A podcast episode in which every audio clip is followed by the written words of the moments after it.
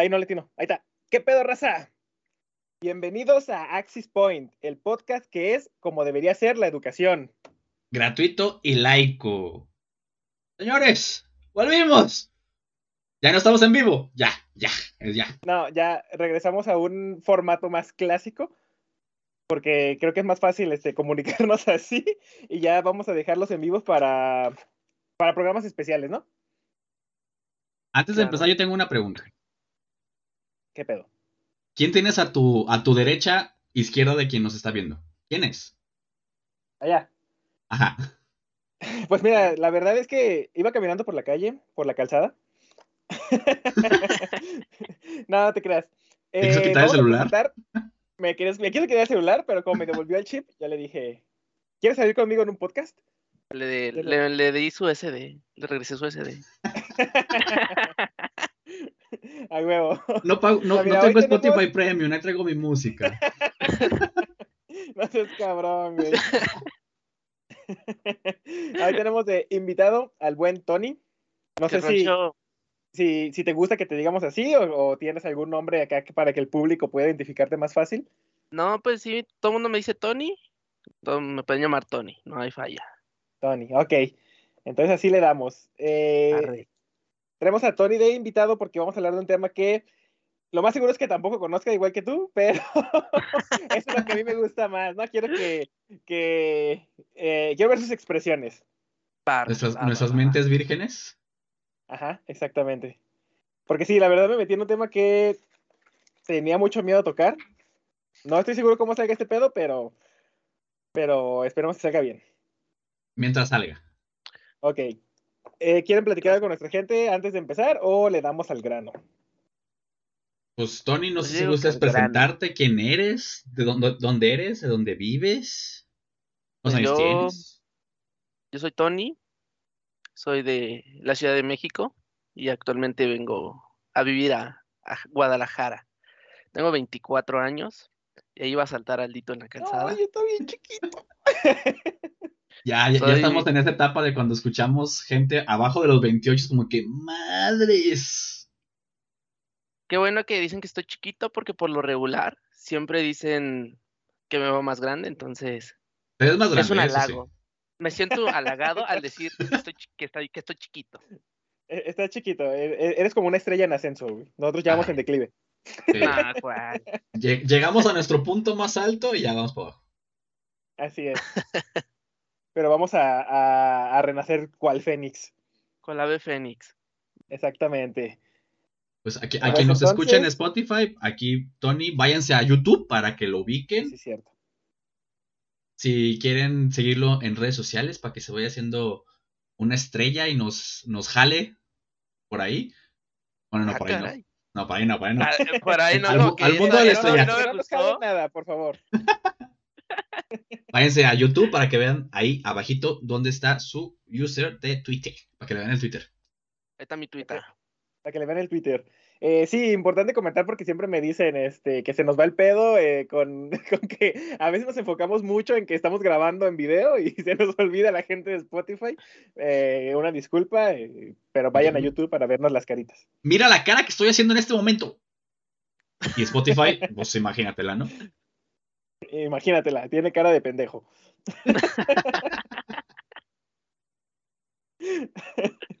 ok, pues abriendo tema o qué? Dale. Andas. Chale. Ahí les va. Primero, antes que nada, les voy a dar eh, una bitácora de los eventos importantes que sucedieron el año en que sucedió la historia que les voy a contar. Para entrar en contexto, para ver cómo se movía el mundo y, y para tener una intro más larga. Estamos en el 2001, Ok. retrocedan el tiempo. Sobrevivimos al, al fin del mundo. Habíamos primer fin sobrevivido del al mundo. fin del mundo digital. Eh, es un año común que comienza el lunes y termina el lunes. Primer dato muy importante y curioso. ok. Eh, en enero, George Bush toma la presidencia de Estados Unidos. Ok. En el mismo enero también, un Boeing 747 y un McDonnell Douglas DC-10 de Japón Airlines se estrella en pleno vuelo, entre ellos dos, y resulta que hay 99 heridos. pero todos sobreviven. Ok, ok. Estos son los, los datos curiosos de los que ha pasado, lo que pasó en el año 2001, ¿eh? En febrero, el agente Robert Hansen del FBI es arrestado bajo cargos de haber, está muy, muy cagado, de haber espiado para Rusia por 15 años. Ok. Ah, ok. Imagínate, güey. es- Eso fue lo más importante de, fe- de febrero. En marzo, en el Estadio Azteca se realiza eh, un evento que se llama Unidos por la Paz. En ese mismo mes, Apple lanza Mac OS X. Y en el Nickelodeon se estrenan Los Padrinos Mágicos. Madres. Ya, eh, eh, eso lo puse justamente para que tuvieras un, un- como un salto al pasado y te des cuenta de la magnitud de, de tiempo del que estamos hablando. de güey. tiempo que ha pasado. Y un golpe de vejentud, oye. Chale. Sí, es que no son nada más 20 años, güey. O sea, ponte a pensar cuando estabas chiquito.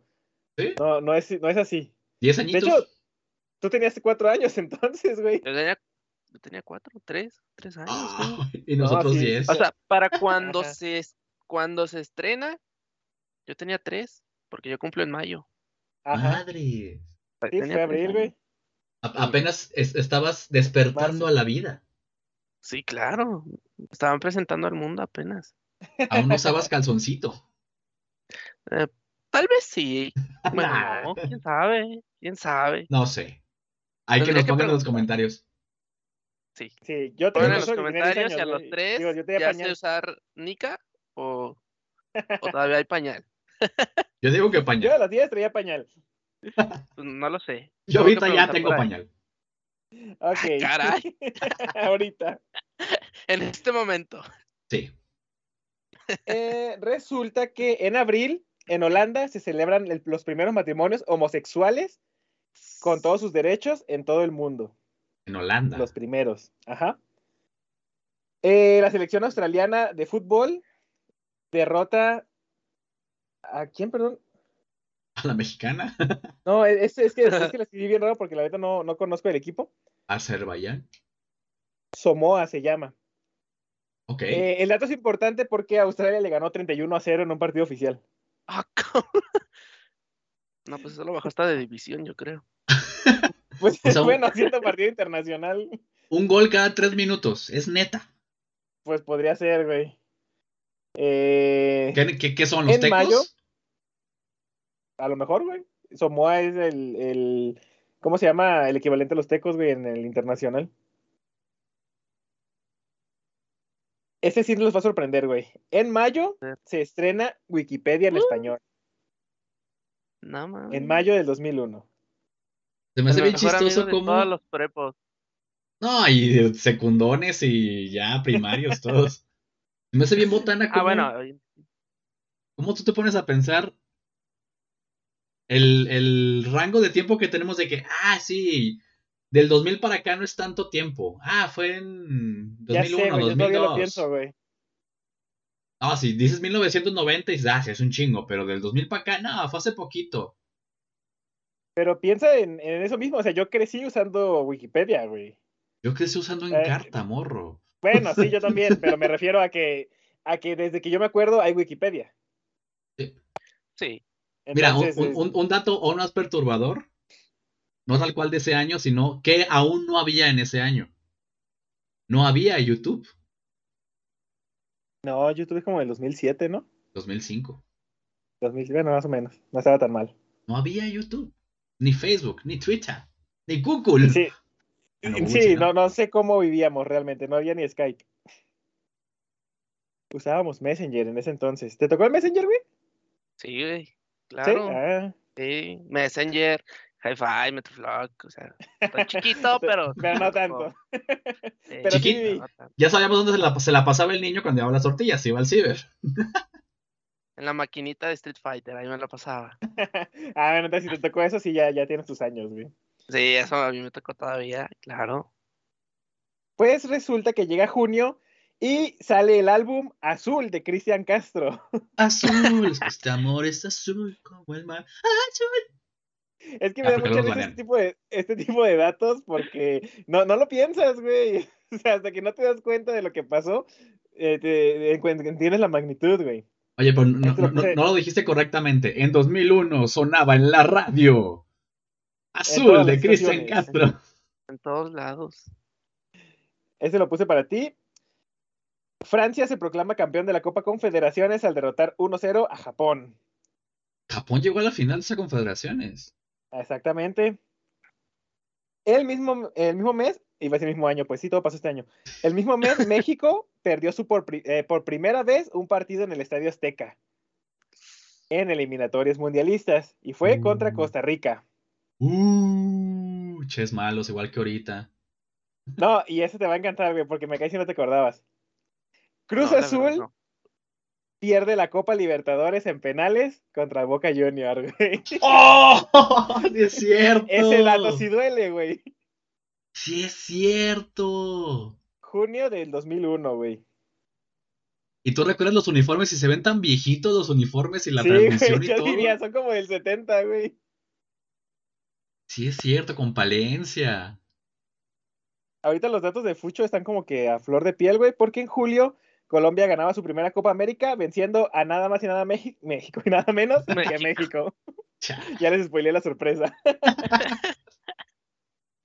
y ese era el tema de que vamos a hablar hoy, no se crean. México es bien malo en fútbol. Brujo. También en agosto, este también es, es un dato que puse porque me pareció muy divertido, güey. Un francés que volaba en parapente se queda enganchado en la Estatua de la Libertad. O sea, imagínate qué tan mala suerte debes de tener para quedarte ahí. Pero podría decirse mala suerte o buena suerte, güey. Pues mira, si es como el vato que no llevaba paracaídas, pues creo que en su caso sí sería buena suerte haberse quedado enganchado, ¿no crees? no, pero lleva parapente, es esa madre que vas como. Ah, como cierto. ¿Cómo se llama? Planeando. Ajá. Sí, sí, sí, ya. Pues mira, Una buena suerte porque. Un gatito. Buena Sí, suerte porque tienes kilómetros de agua alrededor. Y en vez de caer en el agua, caes en la estatua. Pero ¿cómo te bajan, güey? A hacer un pedo, ¿no? Es un pedote. Que también no está tan alta la estatua, ¿eh? Es más, este, ahí truco visual, pero aún Ah, así es un pedote. Que me daría miedo, güey. Una, una grúa acuática. En agosto también, Joaquín Sabina sufre infarto cerebral. O sea, ha sufrido infarto cerebral desde antes del 2001, el señor, y, y no se nos va. Qué bueno. ahorita, hoy, noviembre de 2021, aquí sigue el señor. Así es. Septiembre, Michael Jackson celebra 30 años como solista. Eso sí es un buen. Sí, este está cabrón, güey. En Nueva York y en Virginia ocurren atentados simultáneos eh, perpetrados aparentemente por grupos extremistas islámicos, dejando a más de 2.977 personas muertas y 6.000 heridos. ¿En qué mes? En septiembre. O ¿Cuál, sea, ya es el. Sí, el. 2001, septiembre. Torres 11. Gemelas. Exactamente. El 11. 11 de septiembre, Torres Gemelas. Y en el, ¿cómo se llama? El Pentágono. ¿Dónde les agarró eso a ustedes? Eh, yo iba para la escuela, güey, estábamos, eh, íbamos saliendo de la casa. Justamente íbamos eh, a salir, se me hace cuando, cuando empezaron las noticias. No, pues chance en la guardería, pero pues yo ni en cuenta, ¿verdad? sí, yo iba a la secundaria ya. Ah, No, Eso me en la pega, primaria. sí, no. A ver, déjame sacar cuentas. Quinto, quinto de primaria, porque yo me acuerdo que yo iba en la tarde Ah, no, sí, sí, sí, sí, primaria, primaria. y mi mamá me despertó y en la tarde ya era la, la única, lo único que se platicó ese día en la escuela fue los atentados. Ajá, no, yo iba Vamos. saliendo apenas de la casa. güey. En octubre, Estados Unidos invade Afganistán, pues a causa de esto. A causa de eso, claro. Pero pues en el mundo electrónico aparece por primera vez el iPod y se lanza Windows XP. Madre. Y del mismo mes, Michael Jackson lanza su último álbum en vida, titulado 2001? Invencible. Así es. Su último álbum en vida. Ok. En noviembre se estrenaba Harry Potter y la Piedra Filosofal. Se moría George Harrison eh, por cáncer de pulmón. Y para cerrar el año, también cerraban el soporte técnico de Windows 1.0 y Windows 95. Madre. No, Que por cierto, Harry Potter justamente está cumpliendo 20 años y están pasando la piedra filosofal en Cinépolis. Exactamente. Así que si, si les encanta Harry Potter y están escuchando y no sabían eso, vayan en putiza. Eso no fue planeado, ¿eh? Lo, lo juro y lo prometo. Eso no fue planeado. Ah, sí, No lo sé, como que tengo mis dudas sobre eso, ¿eh? Ya Yo no sabía del tema. Yo no sabía del tema. Bueno, los de Spotty que nos están escuchando ahí, pues Exlonso por ahí trae un Gryffindor, sí. Una playera de Una playera de Gryffindor. Que si la quieren ver, vayan a YouTube a verla. Por favor. Claro. Bueno, pues aquí es donde entra el tema del que vamos a platicar el día de hoy. Y Eh, se los voy a decir con la, ¿cómo decirlo? Con el párrafo con el que inicia, porque es un videojuego y les voy a decir las primeras palabras con las que empieza este juego. Y es más o menos así. Tony, si no nos lo sabemos, vamos a quedar bien mal, ¿eh? A ver. Eh, pues, me imagino que por ahí van. En mis sueños más inquietos veo esa Ah, ciudad, Silent Hill.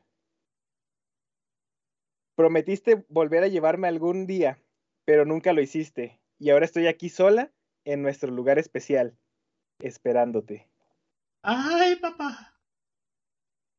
Entonces, regresando a septiembre, el día 24 sale a la luz para PlayStation 2, por primera vez publicado por Konami y desarrollado por Team Silent, Silent Hill 2. Silent Hill. Ah, pensé que era Sonic. Pensé que estábamos, estábamos hablando de Pepsi Man. Pepsi va a tener su, su lugar especial también. ¿No era FIFA 2002? Eh, para hacer septiembre, puede ser que fuera FIFA 2002, güey, fíjate. Creo que es el, el mes, ¿no? Donde sale. Entre septiembre y noviembre, más o menos, en ese rango, andan saliendo los FAFAs. O era Winning Eleven 6, no estoy seguro. Pero, creo- o sea, hoy no vamos a dormir. O sea, gracias al tema, hoy no vamos a dormir. Ajá, más o menos. Me gusta, me Pero va- gusta. antes de que les Ah. cuente la historia, vamos a hablar un poquito de, del juego tal cual. A ver si ustedes, me imagino que no, pero los voy a instruir en estos datos para ver qué les parece. Bueno, pues primeramente, Silent Hill 2 fue ampliamente aclamado por la crítica y por diferentes publicaciones prestigiosas. Eh, muchos le calificaron con los puntajes más altos. Eh, esto, eh, obviamente, es eh, 2001, quedamos no estoy seguro, creo que no llegó tal cual como a ser juego del año o algo más allá, pero ni considerado como entre los mejores juegos pues más, vergas del mundo, pero de todas maneras es una joya.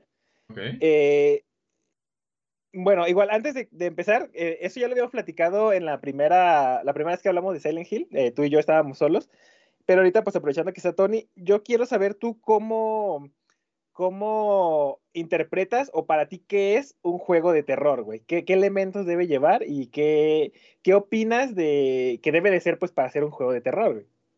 O sea, ya sea suspenso, survival o lo que tú consideres.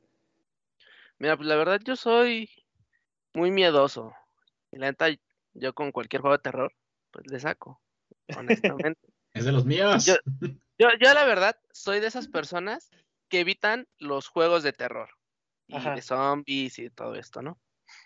Pero yo creo que los elementos que debe llevar un buen juego de terror son los que van con historias acompañadas que me hagan sentir que en verdad me está pasando, ¿sabes? Ok, O sea, ajá. por ejemplo, tengo breve conocimiento de Silent Hill, que es el pueblo y pues que se van adentrando, ¿no? Y creo que es como un terror psicológico, más que nada Silent Hill de qué es lo que, que pueda pasar, ¿no? Ajá, ok.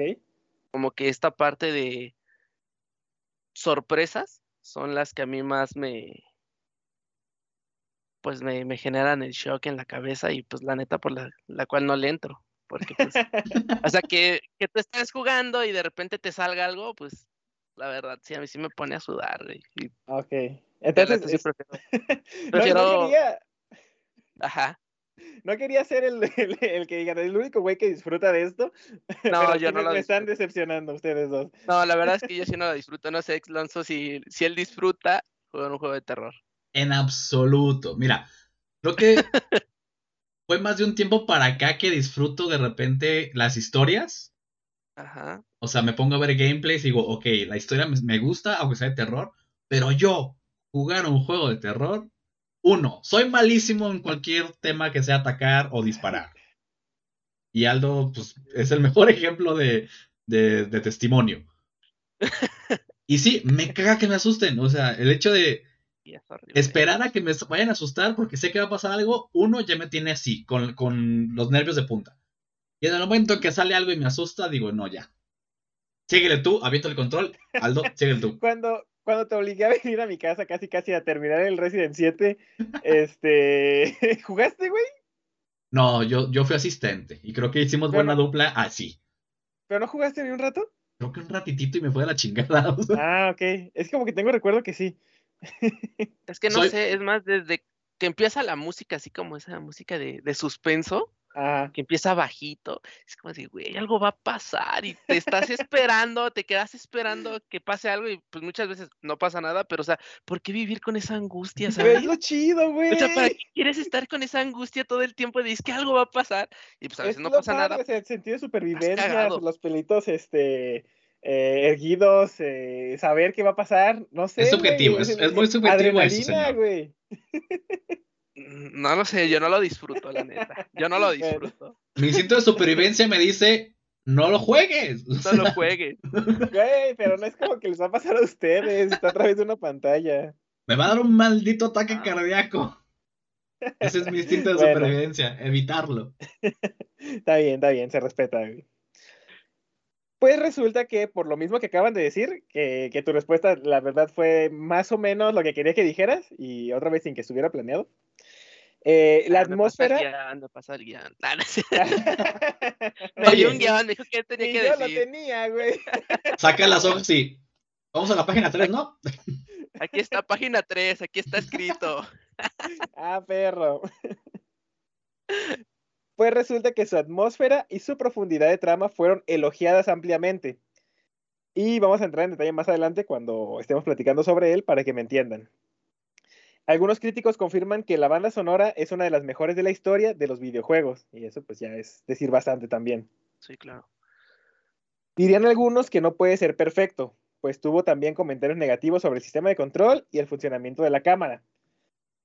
Que la verdad, como, como habíamos platicado en la primera parte, eh, yo estoy totalmente en contra de eso porque eh, obviamente el sistema de control de un juego de terror y está hecho para que sea adrede, no puede ser totalmente funcional, digamos. O sea, que yo le aprieto, dale para adelante y el mono automáticamente va a ir para adelante porque yo quiero que vaya para adelante, no funciona porque lo que el juego trata de hacer es hacerte sentir eh, lento, trata, trata de hacerte sentir como, como torpe para que entres más en esa, ¿cómo se llama? Esa, ese sentimiento de, de, de que no puedes escapar, pues. De impotencia. O sea, ajá, ese- esa impotencia, güey. Entonces, eh, eh, criticaron mucho el, el sistema de control y el funcionamiento de la cámara, pero si lo analizas, Resident Evil, este, Fatal Frame, eh, eh, mismo Dino Crisis, o sea, todos los juegos de terror de la época tenían ese sistema de control, que era tipo tanque, de esos que presionas adelante para caminar hacia adelante, presionas a un lado y en vez de que camine a un lado, gira. Ok. Entonces, el tipo de control era como lo que se necesitaba en ese entonces, porque ya había otro tipo de juegos que podías moverte libremente y no pasaba nada, o sea, la tecnología estaba, pero me refiero a que la crítica sobre los controles a mí no se me hace justa, porque era para que tú te sintieras incómodo. Ahora, ¿criticaban a todos los juegos en general, o sea, por ese sistema o a, a- exclusivamente a Silent. Hill? Eh, directo. no, no, o sea, en, en este caso lo mencionaban sobre Silent Hill 2, porque estamos hablando de una continuación y estamos hablando de una generación nueva de consolas. Entonces, como que la Play 2, ¿no? justificación. Ajá, exacto. Entonces, como que la justificación era decir, eh, eh, ya, ya, ya tuviste experiencia antes, ¿por qué lo repites, no? Que es justamente por eso lo repito, porque sé que funciona. Eso y las cámaras. Las cámaras obviamente siempre han sido incómodas en ese tipo de juegos para causar la sensación de incomodidad en el, en el jugador. Entonces es como, como criticar lo obvio por decir una cosa, a mi punto de vista.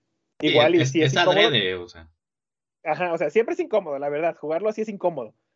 Pero, pero creo que tiene una, un sustento, pues, válido, pues. Es, es para eso, para que te sientas tú torpe y te asustes más.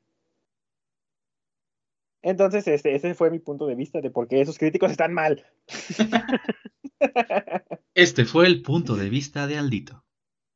Así, así es. Y eso lo tenía también escrito, pero lo dije de todo corazón, entonces ya me perdí en, mi, en mis Se notó. anotaciones.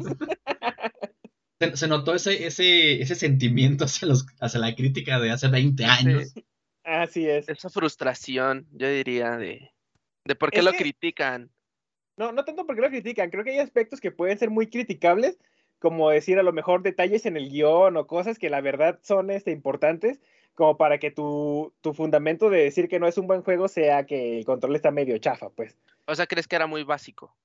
Eh, sí, es- esa, esa crítica, pues, muy, muy Bueno, simplona. Eh, Yo no, te- yo no tuve la oportunidad de jugar Silent Hill 2 por lo mismo. No quería sentir angustia ni, la, ni esa tensión. Y pues además que salió en el 2001, ¿no? Sí. Tenía cuatro años, o sea. También empecemos por ahí, ¿no? ajá, Pero si no mal recuerdo, comentaban que, que esta parte, como que estoy hilando, ¿no? Porque comentan esta parte que cuando hacen el salto a PlayStation 2, me- mejoran los joysticks, mejoran el dual. Entonces yo creo que por ahí va este sentido de criticar, de que no sienten un cambio si te están presentando un mejor mando, ¿sabes? Yo eso es lo que creo. Y Mm, creo que por ahí va la crítica. Y tiene sentido, pero eh, los juegos tipo tanque casi casi siempre se juegan con el pad digital, güey. No, no usan el stick analógico. Entonces, eh, también pensando en el pad digital, el hecho de, de moverte. Déjame ver, aquí. Este. No es lo mismo mover la palanca, pues, con todas direcciones, que el pad digital, donde solamente tienes este. Arriba, Arriba, abajo, y a los abajo, lados. derecha, ¿no? Ajá, claro. no hay como, como diagonales. Entonces, cuando tú estás jugando eh, ese tipo de juegos con cámaras fijas, creo que es más fácil moverte con saber que aquí vas a avanzar hacia adelante independientemente de hacia dónde estás volteando.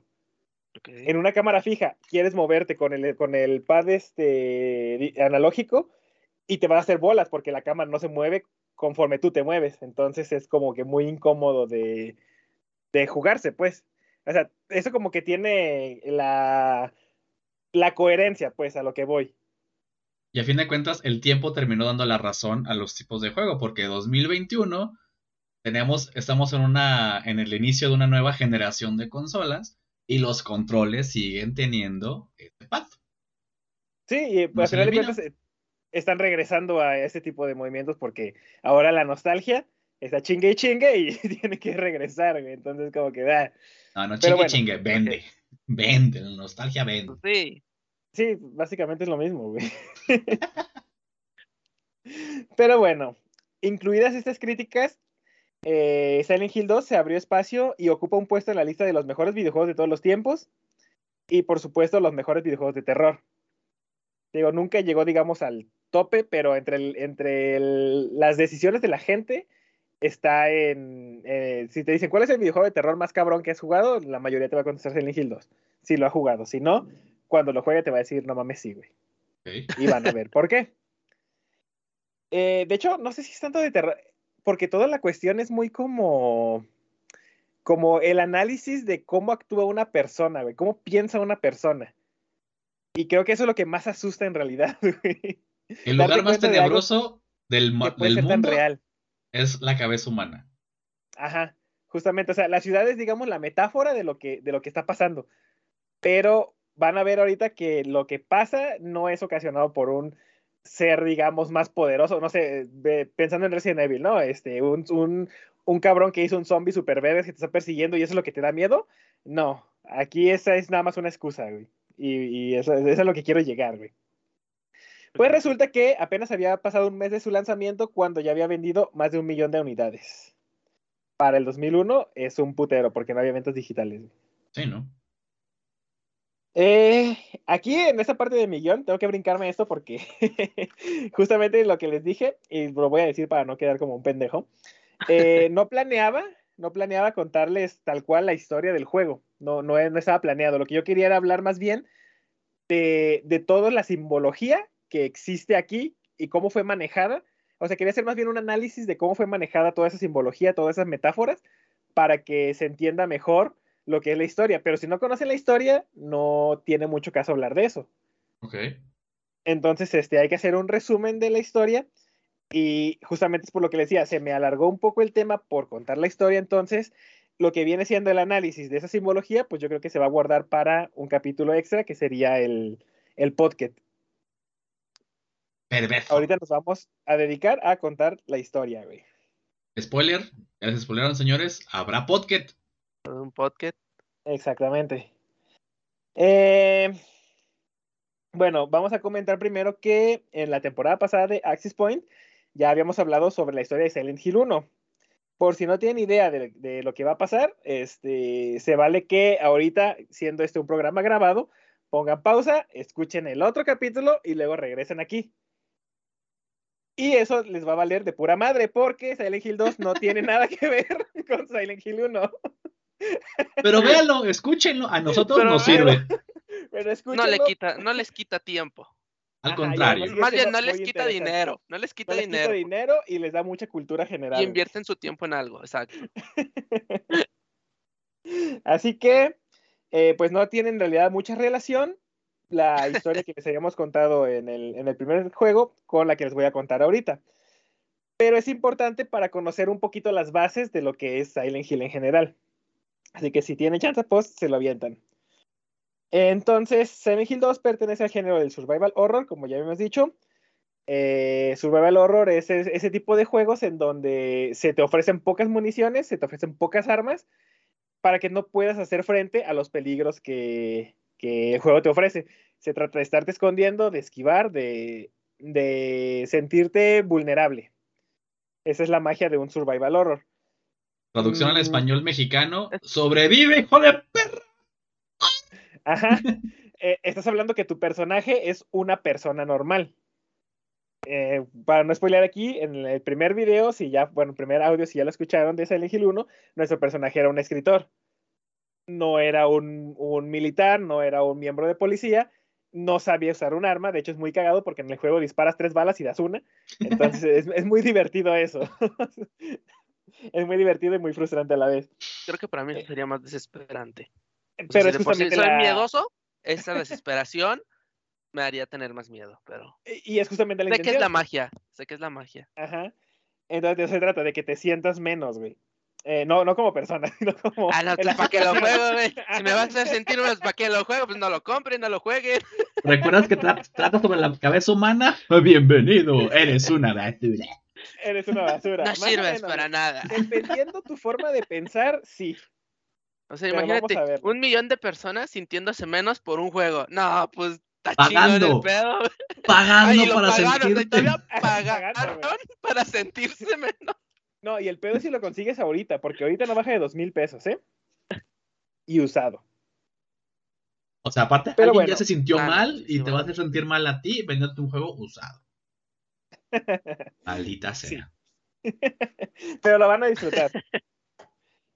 Ha- Hay que tocar fondo para volver a salir, entonces creo que esta es una de las maneras más, más cool que existen. Es una buena analogía. Bueno, pues la historia comienza eh, con el fragmento que les leí hace ratito. Literalmente das play al juego, empieza así. Tenemos a nuestro protagonista, se llama James Sunderland, que es un tipo normal, la verdad no sé ni siquiera a qué se dedica. La cuestión con este señor es que recibe una carta de Mary, que es su esposa. Eh, la carta dice lo que les había comentado. Igual se los voy a leer otra vez para que entremos ya ahora sí en, en, en tema. Dice, en mis sueños más inquietos veo esa ciudad, Silent Hill. Prometiste volver a llevarme allá algún día, pero nunca lo hiciste. Ahora estoy aquí sola, en nuestro lugar especial, esperándote. Entonces la cuestión es que este hombre recibe una, esta carta de su esposa, pero ella está muerta. Entonces Ay, el güey se queda con esa pinche idea de cómo vergas me llegó una carta de mi esposa si está muerta y me dice que está en Silent Hill. Eh, y creo, que- creo que tiene muerta tres años. Entonces no es como que se murió ayer y la carta ya la había mandado, ¿no? O sea, tres años es mucho tiempo, a menos que se corras de México para que te llegue. Y le llegó rápido, güey. Él le llegó rápido. Yo Y sigo le llegó rápido. Vatos. güey, que todavía no me llega. Les llegó. Le llegó la carta. Primer punto, ¿verdad? Eh, sí, es un buen... Sí, claro. Bueno, eh, según la información que nos da el propio juego cuando él está cuestionándose qué, qué pedo con esa carta, él comenta que esta mujer murió por una enfermedad. Entonces ahí como que empiezas a, sentir así como que, ¿qué está pasando, no? El juego empieza cuando estás en la carretera, se, acaba, se bajó de su coche, está en un mirador porque el camino está cerrado y él se dirige a, a Silent Hill justamente para buscar la, a quien haya enviado la carta o en su defecto, pues encontrar a su esposa, ¿no? Eh, así que es importante comentar eh, el gran trabajo que se hizo en la introducción del juego. Por eso, por eso es, el pedo de que yo les cuente la historia, güey, porque me meto mucho en pendejadas técnicas que, que a mí me hicieron sentirme bien, güey. Entonces, lo cagado aquí es este que tú crees que, que, ya sabes lo que va a pasar. O sea, tú jugas Silent Hill 1 y llegas a Silent Hill 2 diciendo, yo ya estoy enterado de qué se trata, yo ya sé qué va a pasar, qué es lo que puedo esperar, eh, entonces no me voy a asustar. Pues no, güey, los primeros 10 minutos creo que son los peores. ok. Porque el juego empieza, te digo, en esa carretera, el camino está cerrado, entonces tienes que bajarte del coche y buscar un, un camino por el bosque hasta la ciudad. Creo que son más o menos 8 o 10 minutos lo que dura ese transcurso.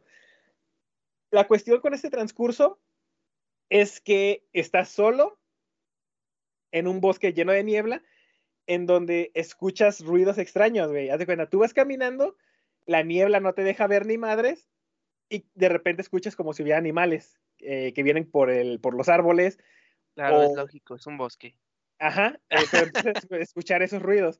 Empiezas a escuchar ruidos de pasos como si vinieran atrás de ti. Empieza a escuchar como, como maquinaria funcionando, como, como si estuvieran trabajando mientras vas caminando, pero tú no puedes ver nada porque solamente hay niebla alrededor. Entonces, mientras más vas acercándote a la ciudad, los ruidos se van poniendo más cabrones. Eh, llegas, de hecho, como una granja, un, rancho o algo así. Eh, es un camino abierto en donde nada más hay una camioneta, pero mientras tú vas dando pasos, se escuchan los pasos del, del protagonista, pero también se escuchan pasos como detrás de ti. Entonces tú empiezas a sentirte como que viene alguien, como que te están siguiendo. Ajá, o sea, esa como soledad eh, o ese sentimiento de soledad pues hace que te imagines que... Y tú sabes que es un juego de horror, entonces estás esperando que alguien te ataque, ¿no? Estás esperando que salga alguien. La cuestión es que no pasa nada. Es lo peor. Pasan 10 minutos de ti caminando en un bosque lleno de niebla, güey pero tu mente ya jugó contigo, güey, ya te hizo sentir. Te acabo de decir, ¿para qué sufrirle, güey? lo, lo, dije hace unos minutos, dije, eso es el peor sentimiento, ¿para qué? ¿Para qué? Pero bueno. Pero ah, recuerden ese sentimiento de estar solo y de sentirte tú mismo vulnerable, porque es muy importante para el desarrollo de la historia, güey. Ok. Entonces, la cuestión es que esos 10 minutos ya te hicieron otra vez sentirte como indefenso y decir, no mames, güey, ya me asusté, este, este pedo está cabrón y aunque haya terminado el Silent Hill 1, eh, estoy entrando en otro pedo más, más culero. ¿Para qué compré este disco? ¿Para qué? E, es que es la satisfacción de conocer la historia, güey. E, eso es lo que a mí me hace, se me hace muy interesante. O sea, es, eh, alguien te está contando una historia ah, de manera interactiva en la que tú puedes ir descubriendo qué es lo que eh, lo que pasó, pues, tú como protagonista de la historia, digamos. Eh, eh, creo que eso es lo que a mí me hace emocionarme. Entonces, pues simplemente son diferentes maneras de, de escuchar una historia, al final de cuentas. De hacerte daño a ti mismo, o sea. no, chingada madre. te, haces daño porque. Pues mira, pues, si sufriste con Silent Hill 1 y después la introducción de este es que su esposa se murió hace tres años y este vato la va a buscar a un pueblo con un chingo de neblina, güey, pues no te metes, güey, te agarras tu coche y te vas de reversa para tu casa, güey, ¿para qué te quedas? La neta, ¿sabes? Pero quieren picarle la pinche duda, o sea, les pica ahí algo. sí, sí. Y, eso, eso es lo que voy también, cuando escuchen la historia completa van a ver qué es lo que le estaba picando. Pero a ver, eh, nada más, este, e, eso como al jugador. Ah, el, protagonista es una persona diferente al de Silent Hill 1, pues. Pero de todas maneras, sí es cierto eso, o sea, este... Eh, sí, sí es por, para hacerte sufrir, pero pues hay gente a la que nos gusta ese tipo de sufrimiento. Mira, cada, quien sufre como quiere. Uno juega en juegos de terror y otros compramos el FIFA cada año. Entonces cada quien sufre como gusta. Ahí está ya. O FIFA o Pokémon, güey. Entonces no hay pedo. bueno, luego les voy a contar la historia de Pokémon también, ¿eh? Para que no se me, no se me hagan los locos. Eh, resulta que James debe cruzar un poco de bosque eh, eh, que rodea a un lago, el famoso lago Toluca. Después una zona rural en donde hay un solitario camino y una densa niebla que no nos permite ver ni hacia adelante ni hacia atrás. Los ruidos extraños que se encuentran en el camino no te van a dejar indiferente a ti como jugador, ni como jugador experimentado, ni como jugador amateur. la atmósfera que crea todo lo anterior mm, no solo es usada para dar una introducción a la ciudad, sino que está planeada para poner al jugador contra las cuerdas eh, en ese estado de terror psicológico con una abundante sensación de soledad, que es lo que les comentaba, ¿no? Ese, funciona para hacerte sentir vulnerable, Es claustrofóbico y te hace eh, eso mismo, sentir este, esa vulnerabilidad. Es un tramo de camino que dura un poco menos de 10 minutos y donde, mm, donde tú estás preocupado, pero al final no pasa absolutamente nada. Simplemente es para jugar con tu, con tu mente. Durante ese tramo eh, también tenemos que cruzar un cementerio, en donde hay una solitaria mujer que está revisando las tumbas. Ella se identifica como Ángela y le da indicaciones a James de cómo llegar a la ciudad, pero también le aconseja que se mantenga alejado de la misma porque hay algo mal con ese lugar. James tiene su primera experiencia contra un monstruo casi inmediatamente eh, después de llegar a la ciudad. Haz de cuenta que en Silent Hill 1 tú llegas a, la ciudad tal cual y rodeas un poco, porque recordemos que, Harry está buscando a su hija, entonces rodeas un poco de la ciudad, los callejones, la conoces, pero no pasa absolutamente nada hasta cierto momento que te atacan. Aquí no, aquí entras a la ciudad, no, lo, son unos como pájaros. Ah, cierto. Aquí entras a la ciudad, das vuelta a la esquina y tienes tu primer encuentro con un güey que es un vato que está como, como, como si lo hubieran amarrado con una, con una camisa de fuerza. Y el güey camina así, nada más se mueve como tambaleándose. Este vato lo ve y le grita, este, hey, carnales, ¿qué pedo? Necesito ayuda. El güey nomás se aleja. Eh, obviamente, como James es muy inteligente, lo sigue y, tiene que enfrentarse a él. ¿Sabes? A mí lo que más me saltan es que se enfrenta un vato amarrado con las manos y tambalee. O sea, lo que más me llama la atención es, le pidió ayuda a una señora que estaba revisando unas tumbas. O sea, ¿qué pedo? O sea, ¿qué señora o qué persona se pone a revisar unas tumbas si no es la de tu familiar, ¿sabes? O sea, eso me salta. Eh, bueno, sí, es que no, es resumen, no te lo estoy contando. A menos que el contexto, sea, no, pues estaba viendo la tumba de su familiar, pero si estaba revisando tumbas, algo es, una señora, algo estaba haciendo la señora, ¿eh? Es justamente lo que te digo, como es un resumen, no te conté todo, pero sí, la señora está buscando a su madre. Ah, Entonces, ella al llegar al cementerio, pues está viendo que no esté enterrada su mamá. Ah, ok, vale, Ajá, por eso está buscando en las tumbas. A ver, es que sí, como que de primera me siento así como, o la señora está haciendo brujería, o a ver, ¿qué pedo ahí? Porque como que, no, pues le pides ayuda a una señora que está revisando las tumbas, pues a mí me suena magia negra, ¿eh? No, no más. Una del mercado Corona. Sí, no, no sé dónde es el mercado Corona, pero, pero pues, está bien. Pero eh, bueno, después de los 10 minutos que te digo que pasaste solo en el bosque, yo creo que ves a una persona y te acercas, chingue su madre, güey, porque mínimo nos matan a los dos juntos. Eso sí es cierto. O te mata. O te mata ella. O te mata pues ella. terminas con el sufrimiento de cualquier manera. Exacto, las probabilidades son a tu favor siempre, güey. es ganar, ganar. pues sí, se reúne em, más rápido con su esposa, ¿va? Sí, para que veas. Así ya le pregunta cara a cara, ¿qué pedo? Así ya le a ver, ¿cómo me mandaste la carta? A ver, cuéntame. Está bien chido ese truco, pues ¿qué? Platícamelo. No, pues necesitas una viejita que revise tumbas. Ella la mandó, eh, después de, encontrarse con su primer, con su primer monstruo, eh, James se encuentra un radio que normalmente en la franquicia de Silent Hill es muy importante porque los monstruos hacen que el radio emita una estática y así es como el jugador se puede dar cuenta que, hay monstruos cerca. hay peligro. Ajá, exactamente. Eh, bueno, después de esto, nuestro héroe debe circular un complejo de. Debe circular, dije, debe cruzar un complejo de apartamentos para llegar al otro lado de la calle, porque en Silent Hill es muy común que eh, las calles estén destrozadas. Entonces, para hacer el juego interesante, obviamente tienes que meterte a lugares cerrados en donde vas a estar todavía más vulnerable y te vas a asustar mucho más. El primero es eh, un complejo de apartamentos. Em, aquí en este lugar es donde nuestro, nuestro protagonista conoce uno de los peores miedos de los jugadores en general de Silent Hill y se convirtió básicamente en mascota de la franquicia. Yo creo que ya saben de quién estoy hablando. Cabeza de triángulo. Exactamente, nada más que es pirámide. Es pirámide. Pirámide.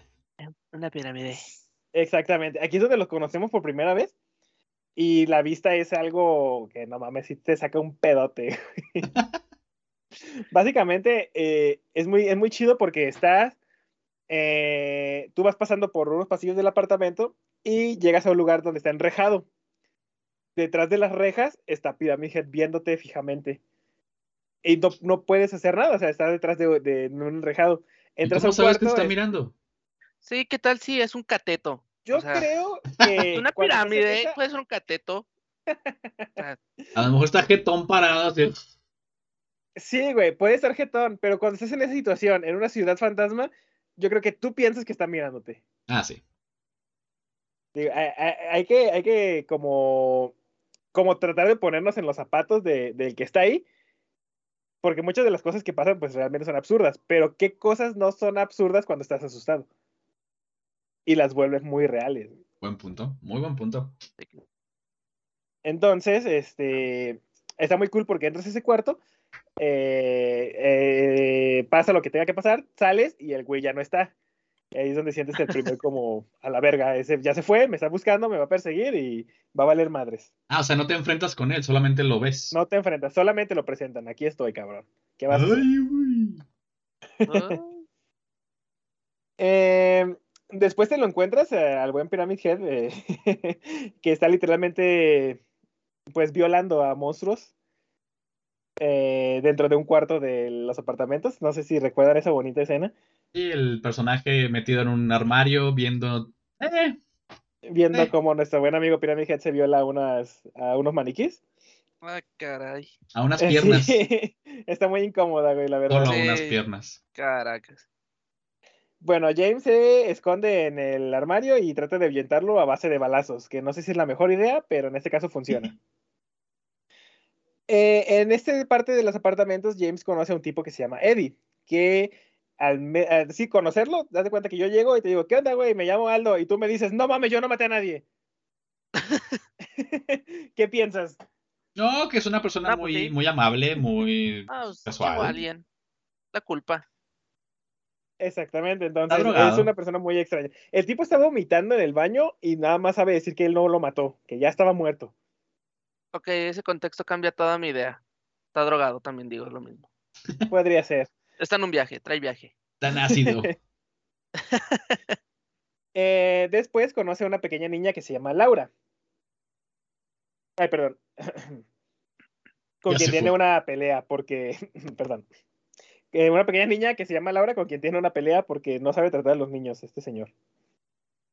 Em, bueno, logrando pasar de, de esta parte de los apartamentos, que en realidad lo único importante que pasa es simplemente que conoce a estas personas y conoce a nuestro buen amigo Pyramid Head. Eh, básicamente cruza los apartamentos y tiene que llegar, eh, el camino pues lo guía a, una, a un parque que se llama Rosewater en donde ahora conoce a una chica llamada María. Como no es muy obvio aquí que se los estoy narrando, eh, tengo que decirles que esta mujer se llama María y se parece mucho a la mujer que era su esposa y se llamaba Mari. Ok. Mm. Ok, okay. interesante. Eh, James la llama con el nombre de Mari, pero se da cuenta que esta mujer este, no, no le hace caso y cuando se acerca, pues ve que no es su esposa y se disculpa, por lo tanto decide alejarlo, pero María le dice que no la deje por la ciudad a ella sola porque está llena de monstruos y le pide ayuda para que la salve. Más adelante, James vuelve a encontrarse otra vez con Laura, con la niña que se peleó en los apartamentos, y ella le revela cosas que conocía acerca de Mari. James quiere obtener esa información, pero la niña no se la da y se escapa en donde comenzamos con una incómoda escena de persecución que desembarca en la llegada de James al Hospital Brookhaven. El Hospital Brookhaven es de los lugares más cabrones que existen en, Silent Hill. puedes, puedes este, conocer el hospital al derecho y al, y al revés en Silent Hill 2 y Silent Hill 3, porque vuelves a ese lugar. Y está súper cool porque entras a lugares donde no habías podido entrar en el otro juego, entonces es, es algo muy, muy vergas, güey. Sí. Eso sí está chido. Eso está muy, muy cabrón. güey. Eh, aquí es importante mencionar que cuando James eh, entra, bueno, no sé si tú sabes, este, Tony, pero en Silent Hill es muy común que los protagonistas entren en diferentes versiones del mundo. No, no Haz de sabía. cuenta, lo que es el mundo real, por el que, por el camino en el que llegas a la ciudad. Ya estando en la ciudad, hay diferentes versiones, que vendría a ser este eh, la ciudad llena de niebla, sería como la primera, Ok. porque haz de cuenta que hay una ciudad tal cual, y luego está la ciudad llena de niebla, que es la que ven los, los desdichados que entran a Silent Hill. Y esta después hay otra versión que empieza a ser cada vez más este más como atormentada, digamos, pero cada persona que la que entra a la ciudad la ve diferente. Porque empieza a haz de cuenta que lo que hace es como mostrarte tus miedos. Utiliza la información de tu cerebro para, para que tú te sientas este, incómodo allí. Eso es como la, la explicación fácil de lo que hace la ciudad en tu, en tu cabeza, pues. Ok. Haz de cuenta, en Silent Hill 1 no, no vemos la, la versión que debería ver el protagonista porque todo está controlado por, por su hija. Entonces, eh, la versión que vemos son como, como los miedos de la hija. De que tiene su hija. Ajá. Por decirlo de manera rápida, güey. El que esté escuchando Va, va a decir ahorita, no mames, este, eso no es así. No es tan así, pero es para decirlo de manera rápida. Va. La cuestión es que en Silent Hill 1, este mundo está como, como que haz de cuenta las, la- las calles, no son tal cual calles, son enrejados, este, hay maquinaria funcionando, como, como maquinaria industrial, este, es como si estuviera eh, como en un infierno, güey, digamos, Eh, todo es rojo, todo es sangre y, y óxido, y este, y pues sí, está lleno de monstruos. Estoy teniendo flashbacks, no manches. Mm, Me, me dan más ganas de decir que en vez de emocionarme y decir lo quiero jugar, Ajá. eh, digo, verga, esa madre la juego ni de pedo. ¿Sabes? Bueno, O y, no, sea- y no te mencioné algo importante. Hay cadáveres colgados en las paredes, güey. No, pues mira, ni de pedo. ¿sabes? Como de, "No, en vez de emocionarme, güey, ¿sabes qué? No, yo paso de Silent Hill. Mejor aprovecho esta información que ahora sé que Wikipedia salió en el mismo año que este Silent Hill y mejor lo leo en Wikipedia porque me va a ser un pedo. y, y justamente para eso es que yo vengo a contarles historias, porque yo sé que hay mucha gente que no lo juega, güey. Entonces, me interesa que Sí. conozcan la historia. Es uno de- yo soy uno de esos. Yo recomiendo que lo chequen en Wikipedia. No, no es cierto. Eh, entonces, eh, cada persona que llega, digamos, tiene una visión diferente. Haz de cuenta, este muchacho, James, tiene su visión, pero él conoce a, a Eddie y a Ángela, que les había mencionado, la morra de las tumbas. Cada uno en ese momento está viviendo su propia visión de la ciudad, güey. Sí, eh, na- Pues la cuestión es que, que los... internaron en la ciudad. Ajá. O sea, llegaron a la ciudad por un motivo. Vamos a descubrir el motivo. Pero cada uno está teniendo su, su propia visión. A pesar de que se encuentren dentro de la misma, cada uno tiene su propio infierno, Su digamos. propio de- de demonio, su propio Ajá, sus demonio. propios Sí, demonios, claro. exactamente. Que es lo que vuelve muy interesante este pedo también, güey. Sí, eso me llama la atención. La cuestión aquí con James es que a diferencia de, de la visión que tiene Harry en Silent Hill 1, en lugar de encontrarse con óxido, sangre y, y gente torturada, James entra a un Silent Hill que al parecer ah, se, se inundó. Las paredes están podridas, este, pero eh, podridas de agua, güey, de que estuvieron mojadas mucho tiempo. Eh, las cosas, igual, las cajas están deshechas, así, este, todo tiene que ver con, con agua. Eh, las construcciones o las demoliciones están en constante estado de eh, pudredumbre, perdón. Entonces, como que eh, la, la- la la vista de Silent Hill en este juego es como que muy azul, muy gris, muy, muy fría, digamos. En Silent Hill este uno es muy roja, muy sangrienta. Un, un escenario que en vez que te, que te decepciona, güey. Para mí sería. Ajá, más o menos, güey. Pero también te mete, te mete en atmósferas muy, muy, muy triste, o sea, te... ¿Cómo se puede decir? Más bien te, Deprimente. Deprimente. te deprime, porque ves todo Ajá. azul, ves todo apagado, y dices... Y aparte la, todo, calmado, entre comillas. Ajá. Pero Y supongo hecho- que.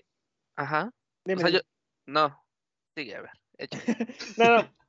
Nada más iba a decir que, que creo que en este juego hay me- muchos menos enemigos que en el 1. Ok. No sé si tenga que ver pues con la misma visión de él. O sea, hay menos enemigos pero más peligrosos. En el 1 hay muchísimos enemigos, pero no tan peligrosos. ¿Es una balanza? ¿Podría decirse? Mm, Podría ser, es, que depende, digo, cómo cada quien está, está experimentando su sufrimiento, lo que pasa. Eh, en Silent Hill 1, esta morrita sufre un putero, güey. Este, básicamente ella es. eh, ella, la niña de este güey, es, eh, es una persona que había vivido en Silent Hill y renació en esa niña. Esta Ok. niña fue sacrificada en, en brujería, güey. O sea, está muy triste su, su pasado. Entonces, por eso sufre tanto y por eso la ciudad es tan culera, güey, cuando, cuando llega este señor. Ok. Entonces me imagino que por eso mismo hay más enemigos. La cuestión es que cuando entiendes un poquito más el Silent Hill 1, básicamente todo esto pasó porque la niña quería que el señor se fuera. Quería protegerlo de la ciudad, entonces quería asustarlo, quería sacarlo de allí. güey. Ahí va el Eh, terco, ahí va el terco. Pero todos lo vemos como que son enemigos, como que, eh, como que es algo malo y, y, y- y- se quiere quedar para salvar a su hija. Entonces la historia como que es, es muy chido ese pedo, güey. O sea, siempre fue para protegerla al vato, pero a final de cuentas el güey pues quería proteger a la niña. Entonces es, es muy cool ese pedo, güey. Pues qué manera de protegerte, ¿no? La neta, güey. Eh, Sí, pero es que también piensa que es una niña, güey. No es como que... Haz de cuenta sus miedos. Ella, ella puede entender que si ella ve algo que se asusta, se va. Entonces puede pensar que, es, que la gente... Que si alguien más lo ve, pues también se va Ajá. a asustar y se va a ir. Claro. Exacto, entonces está, está Eh, como es curioso lógico. ese pedo. Ajá. Eh, y pues así, ve este Silent Hill diferente, ¿no? Eh, ya dentro del hospital del Brookhaven, eh, Pyramid Head se encuentra otra vez con James y con María, porque la mujer pues se quedó ahí este, eh, haciéndola de pedo. Y los comienza a perseguir mientras ellos tratan de, de escapar por, creo que es como una parte del sótano. Son unos pasillos largos que, este, la única salida que tienen para escapar de Pyramid Head, porque viene atrás con su pinche espadonón, no sé si lo ubican, así Sí. como el de Claude en Final Fantasy VII. Tal cual. Eh, Pero oxidada. es un, no, pero oxidada. Es un, este, un elevador. James y María corren en vergüenza para subirse y justamente cuando James entra, Pyramid Head mata a María. Le entierra su Ah, no y le traspasa el, el vientre. F. F. De esta manera, James revive la muerte de Mary porque había encontrado, digamos, a una persona que se parecía mucho, se llamaba similar y pues también la mataron. Entonces, como que empieza a revivir sus traumas, ¿no? Eh, nuevamente solo. James consigue llegar eh, a la Sociedad Histórica de Silent Hill, que es un edificio en donde, como un museo, en donde cuentan la historia de la ciudad. Em, en donde otra vez encontramos a, a Eddie, que es el, el moro que les decía que dice que no mató a nadie. El güey está sentado, eh, es un vato que tiene sobrepeso, este, es, feo, eh, y, digamos que tiene la autoestima muy, muy baja, güey, para que, para que más o menos se, lo imaginen. Eh, lo encontramos con una pistola y está al lado de un muerto. La cuestión aquí es que con Eddie ya vemos un cambio en su estado de, pues de cordura, digamos, porque ahora nos está afirmando que ha matado muy fácilmente a un hombre que se burló de su peso. Pero después le dice a James que es una broma y le dice, no mames, no te creas todo lo que ves y se va. Esas pláticas Con de este tipo están evidencia ahí, pero no te lo creas. Ajá, Entonces, para que vean un poquito la, eh, cómo, cómo este personaje va, va evolucionando, ¿no? No es cierto, sí es cierto. Sí. Saludos, jaja. James encuentra unas extrañas escaleras que conducen a un descenso muy largo eh, y terminan llevándolo a una especie de prisión subterránea en este edificio de la Sociedad Histórica. Encuentra esas escaleras que van a una prisión subterránea que está debajo del lago. En donde, tras las rejas de una de las celdas, por alguna extraña razón, está María Ah, y está viva. María comienza a hablarle sobre los días en los que él y Mari pasaron en un hotel que se llama Lakeview y le asegura que ella va a hacer todo lo que él desea que fuera o todo lo que él deseaba que Mari fuera. Ok. Entonces, al igual que ustedes, James confundido se va prometiéndole que de todas maneras va a sacarla de, de, de esa celda. O sea, es que ¿qué le prometió? Oye. que va a hacer ¿Qué- todo lo que la otra morra ¿Qué no le va puede. Tú sabrás. ¿Nos podremos Eh, imaginar, tal vez?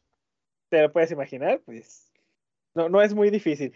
La cuestión con esta Mari, con esta María es que creo que no se los anoté aquí porque, porque es- está de más en la historia. Eh, trabaja en un table. Y está bien rica, la verdad. la que les digo que no. Ah, O sea, es de, de, de Ah, estatus económico mira. alto. ahora ahora Ajá. todo tiene sentido porque la quieres rescatar. Además de que se parece un chingo a su es- esposa muerta y, y se llama casi igual. es como me ha tener- perdido. Ajá. Se, dan cuenta Bueno. que todo esto es un, un reflejo de su mente, entonces el tipo... Ahí, tenemos sus perversiones reflejadas en María. Ah, eso es lo que quiero que, que vayan notando. Bueno, pues James, eh, Viejo cochino. viejo marrano. Los que bueno, se pues- gastan los aguinaldos ya saben en qué. Sí, Ya quiere ver su aguinaldo bailar. esa está buena. Bueno, le promete que la va a sacar de allí y después, este, volvemos a encontrarnos con Ángela, quien está en peligro y está siendo atacada por un monstruo que tiene la forma de una figura femenina y una masculina que parecen estar teniendo relaciones sexuales bajo una manta. Em, bueno, es una manta de piel podrida. La cuestión con este, con este ser, este, digo, cada, cada persona está viviendo su propio infierno. Entonces, eh, eh, eh, Ángela está pidiendo ayuda porque un, un ser que te digo que parece ser una mujer y un hombre teniendo relaciones sexuales bajo una manta, eh, eh, eh, y ella pide ayuda para ser salvada. La cuestión con esta mujer es que eh, después de, de vencer a este, a este monstruo, Ángela admite que ella fue abusada sexualmente por su padre. Algo así me, me imaginé, me imaginé algo así ya como con, con estos contextos. Ajá. Entonces, eh, a lo que les decía, pues cada quien vive su Ya me propio voy, infierno. me voy imaginando qué es lo que va pasando. Ah, ok. Eso es, eso es muy bueno.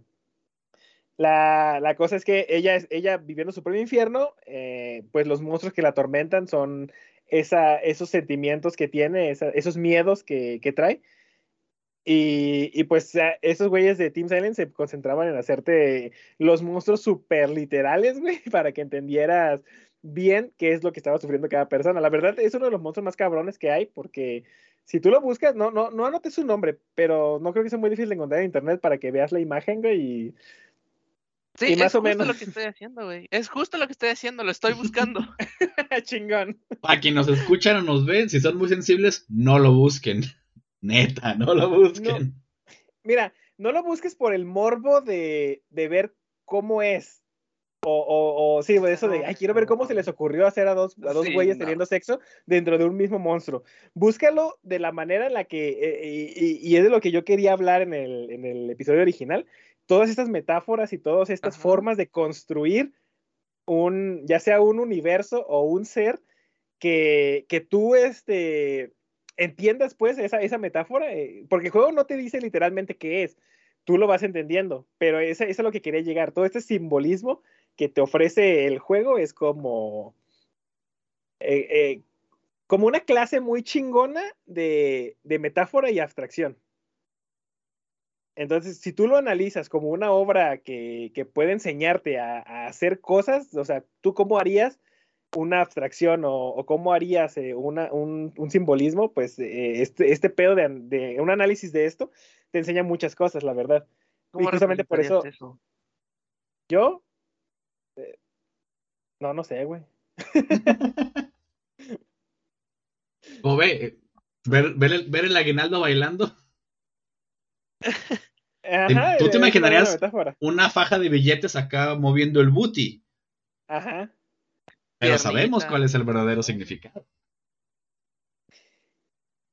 Entonces, eh, el podcast se va a tratar Más bien de eso, güey.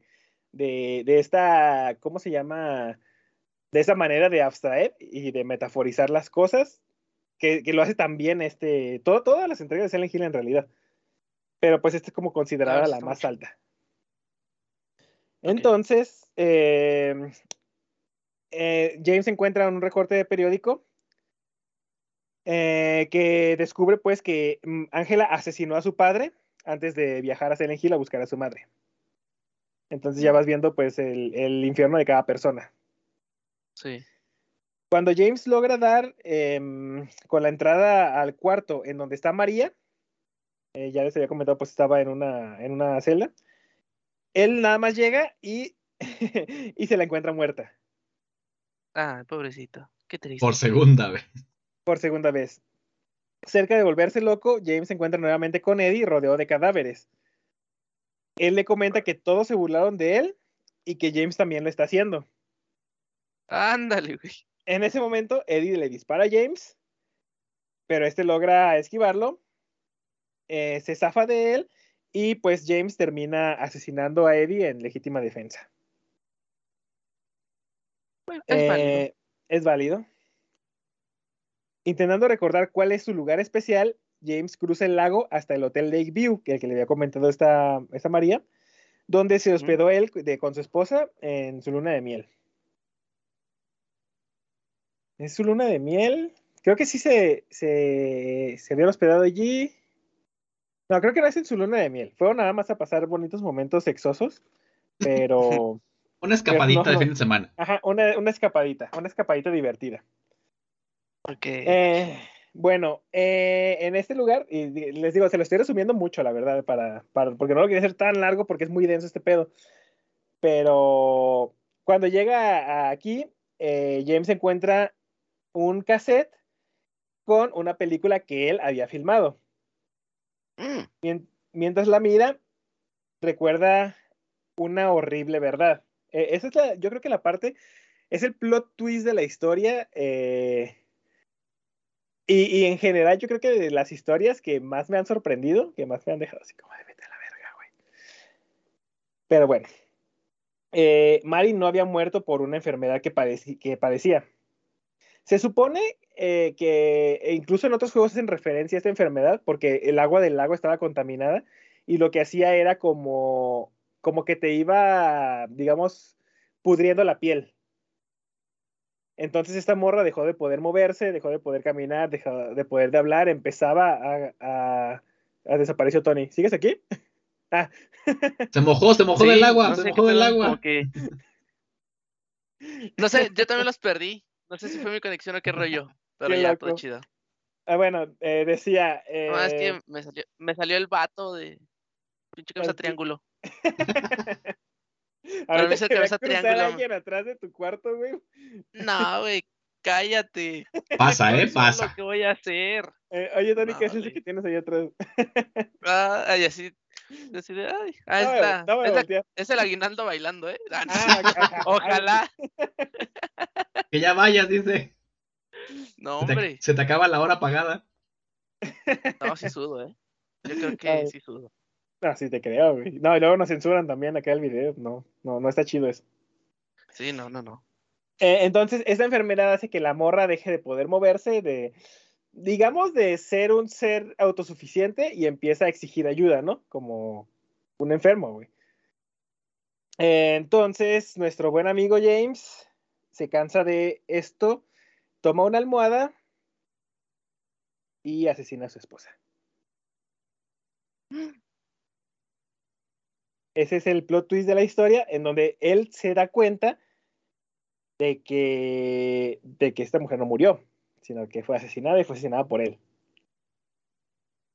La cuestión es que, pues, eh, el pedo psicológico es que él había reprimido sus recuerdos, Y no recordaba que la había matado. no recordaba eso, pero Y no básicamente lo, que la había matado. Ajá, lo que hace el, el viaje a la ciudad es hacerte luchar contra tus miedos, tus experiencias y tus verdades hasta que aceptes quién eres para ver si puedes salir de ella siendo una mejor persona. Prácticamente, si, si lo analizan paso por paso, es una terapia psicológica tal cual. Sí, Tú no vas a una tera- a un- con un psicólogo a que te digan cosas bonitas. Tú vas a que te termine de tirar para que te puedas levantar. y se los dije hace rato. Hay que tocar fondo para salir. Madres. Míralo. Entonces, este, obviamente todo lo que vivió este James, de, o sea, todo lo que ya les había platicado hacia atrás, si lo analizas, tiene sentido, o sea, te vas a dar cuenta de, de- del principio, a lo mejor no queríamos aceptar esa verdad, pero siempre estuvo implícita allí. Entonces, eh, la señora esta no se murió, eh, fue asesinada por él mismo. James le cuenta toda la verdad a Laura, que es la niña con la que se había peleado al principio, quien se enfurece con él y le grita que lo odia. Después la niña sale corriendo de la habitación. La cuestión con Laura, y se preguntarán a lo mejor, todos están viendo monstruos, todos están viendo este, eh, o sea, sus fantasmas, ya sea Eddie con los que se burlan, Ángela con su papá que la violó, eh, James, pues todas las cosas que ha visto. Laura no ve nada. Laura es una niña que estaba enferma en el mismo hospital en donde estaba Mari y por eso la conoce. Pero como ella no ha sufrido mm, este tipo de, de traumas, eh, es, es una niña pues feliz. Realmente ella está en la, digamos, la versión real de Silent Hill. De Silent Hill. Ajá, pero como tiene conexión con James, se puede encontrar con él. Pero ella en realidad no ve ningún monstruo, no ve nada peligroso en la ciudad. Por eso ya, eh, digo, ¿cómo, ¿cómo sobreviviría una niña pequeña a, a- a todo este pedo? Pues, porque sí. ya no está ahí en realidad. Eh, al final, de- bueno, después de esto, James se encuentra una última vez con Angela. eh, y ella confunde a James con, con su madre y le pide que cuide de ella. Lo, a lo que James no sabe qué responder. Ángela le pide el cuchillo que James le había quitado eh, an- antes, que no les comenté. Porque eh, esa morra, es que te digo, lo resumí mucho, pero esa morra quería suicidarse. Entonces este, James le quita el cuchillo para que no lo haga. Y a- en ese momento se lo pide de nuevo, como diciéndole, ya me toca, cabrón. Eh, él se niega y ella le pregunta si lo está guardando para él.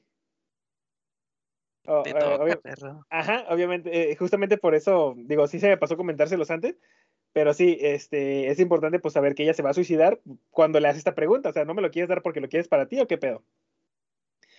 Eh. La habitación en la que están está en llamas. James comenta que la habitación está caliente como el infierno y Ángela responde que para ella siempre ha sido así. Y ella termina entrando más en la habitación y no volvemos a saber jamás de esta mujer. Eh, en otra habitación, James se encuentra con dos Pyramid Heads que están custodiando a María, que todavía sigue viva. Chale, si con uno es suficiente, ahora dos. No. Ajá. Eh, cuando James llega e intenta salvar a María, pues los Pyramid Heads la vuelven a asesinar. Nuevamente ante, ante sus ojos. James logra entender, de- después de ver a María morirse como 10 veces, y después de acordarse que él fue quien mató a, a Mary, a James se le prende el foco, digamos, y, y se da cuenta de que los Pyramid Head en realidad fueron creados para castigarlo a él. Y la forma de castigarlo a él es reviviendo la muerte de, de su esposa. O sea, De su esposa. Pyramid Head representa a, a James. Por eso todo, toda la historia se la pasó matando a María. Eh, para que él se acuerde de lo que hizo. Básicamente es como el sentimiento de culpa. Eh, Pyramid Head es el sentimiento de culpa que tiene James. Y está ahí para recordarle lo que hizo y que no se le olvide el... eh, Pues lo que ha hecho, eh, literal. Sí, o sea, el pecado, pues, el pecado que cometió.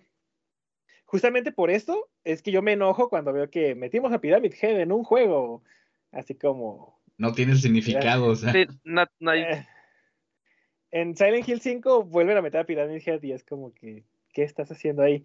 Tú eres el, el monstruo el creado- tormento. Ajá, el tormento Ajá. de James, nada más de James, no, no hay otro.